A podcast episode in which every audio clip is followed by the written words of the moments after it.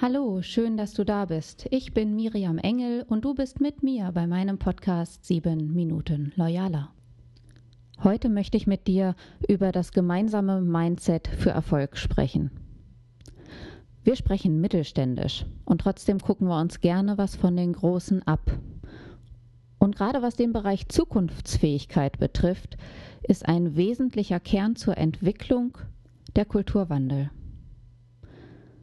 Jetzt schau mal auf dein Unternehmen und frag dich, wie kannst du die Kultur in deinem Unternehmen verändern? Vorweg nochmal, was macht eigentlich die neue Geisteshaltung aus? Sicherlich ist heute ein schnelleres, agileres Entscheiden und Handeln gefragt. Und überall sehen und hören wir, es braucht Freiräume für die Mitarbeiter und mehr Übertragung von Verantwortung. Und wer Verantwortung tragen will, braucht ja auch den Freiraum, um mit dieser Verantwortung umzugehen. Dazu gehören auch technologische Neuerungen in Prozessen, die Einbindung von digitalen Werkzeugen und mehr kundenorientierter Service.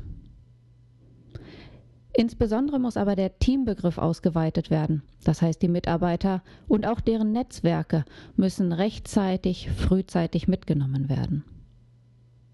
Das Mindset für den gemeinsamen Erfolg. Heute möchte ich mit dir über fünf Faktoren für einen erfolgreichen Kulturwandel sprechen. Je digitaler wir werden, desto wichtiger wird analog die Führung und die Kommunikation miteinander. Unsere Zusammenarbeit wird digitaler. Es gibt immer mehr digitale Werkzeuge, die wir verwenden. Wir arbeiten in virtuellen Teams und trotzdem bleibt das Bedürfnis nach Harmonie und Zusammengehörigkeit. Und das ist ganz wichtig und bekommt eine neue Herausforderung mit dieser digitalen Arbeitswelt. Dazu gehört es für Führungskräfte und Mitarbeiter, die eigenen Verhaltensmuster zu überprüfen und in Teilen zu verändern. Die Komfortzone muss aufgebrochen werden, um überhaupt einen strukturellen und organisatorischen Wandel hinzubekommen. Was ich sagen will, ist Mensch vor Maschine. Die Zusammenarbeit, die Führung sind das wichtigste Mittel, um einen erfolgreichen Kulturwandel hinzubekommen. Dieses Bedürfnis nach Harmonie macht sich ganz besonders da bemerkbar, wo Konflikte oder Kritik auftreten. Und es ist so wichtig, die Möglichkeit zur konstruktiven Kritik zu geben, aber auch ehrlich und offen seine Meinung sagen zu dürfen. Das ist auch eine Form von Loyalität im Unternehmen. Große Unternehmen, Konzerne, wie zum Beispiel die Otto Group, haben äh, Formate geschaffen, in denen professionell, höflich und wertschätzend Kritik geäußert werden kann, aber auch mal die Meinung gesagt werden kann. Sie nennen das Fuck-Up-Nights, in denen verschiedene Mitarbeiter aus unterschiedlichsten Abteilungsbereichen zusammenkommen und mal ehrlich und offen miteinander sprechen können ohne dass sich jemand angegriffen fühlt. Ja, und auch die Unternehmenskommunikation kann diese Formate unterstützen, indem per Video oder Newsletter Geschichten festgehalten werden, sowohl was die Fehlerkultur angeht, als auch Erfolgsgeschichten zum Beispiel. Das offene Wort ist ein wichtiger Punkt für die Loyalität und das Miteinander im Team. Ein weiterer wesentlicher Aspekt ist die Führung. Chefs müssen den Kulturwandel wollen und leben. Dazu gehört die Bereitschaft, Kontrolle abzugeben. Und was erst wehtut, wird nachher zum Befreiungsschlag und setzt Kräfte frei. Bei der Führungskraft selber und im Team bei jedem Einzelnen. Die Zukunft folgt keinem Plan. Und vor diesem Hintergrund brauchen wir nicht nur die Führungskräfte, die ständig alles im Blick behalten und Entscheidungen treffen können, sondern jeden einzelnen Mitarbeiter, damit die ständige Justierung von Richtungen, von Kommunikation, von Entscheiden und Handeln im Unternehmen passieren können.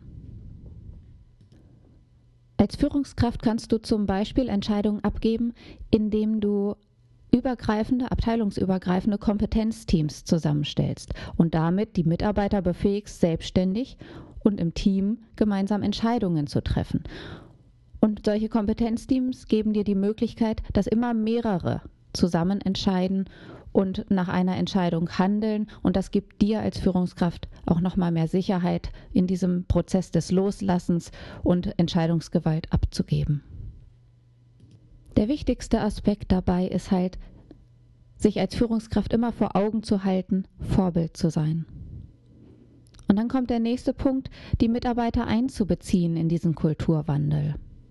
Jede Abteilung, jedes Team weiß selbst am besten, was es braucht.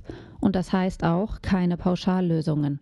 Es gibt keine Pauschallösungen für alle Unternehmensbereiche. Entscheidungen und Prozesse müssen angepasst werden, so wie beim Leitbild, das auch in jeder Praxis für jede Abteilung einen anderen Schwerpunkt darstellt.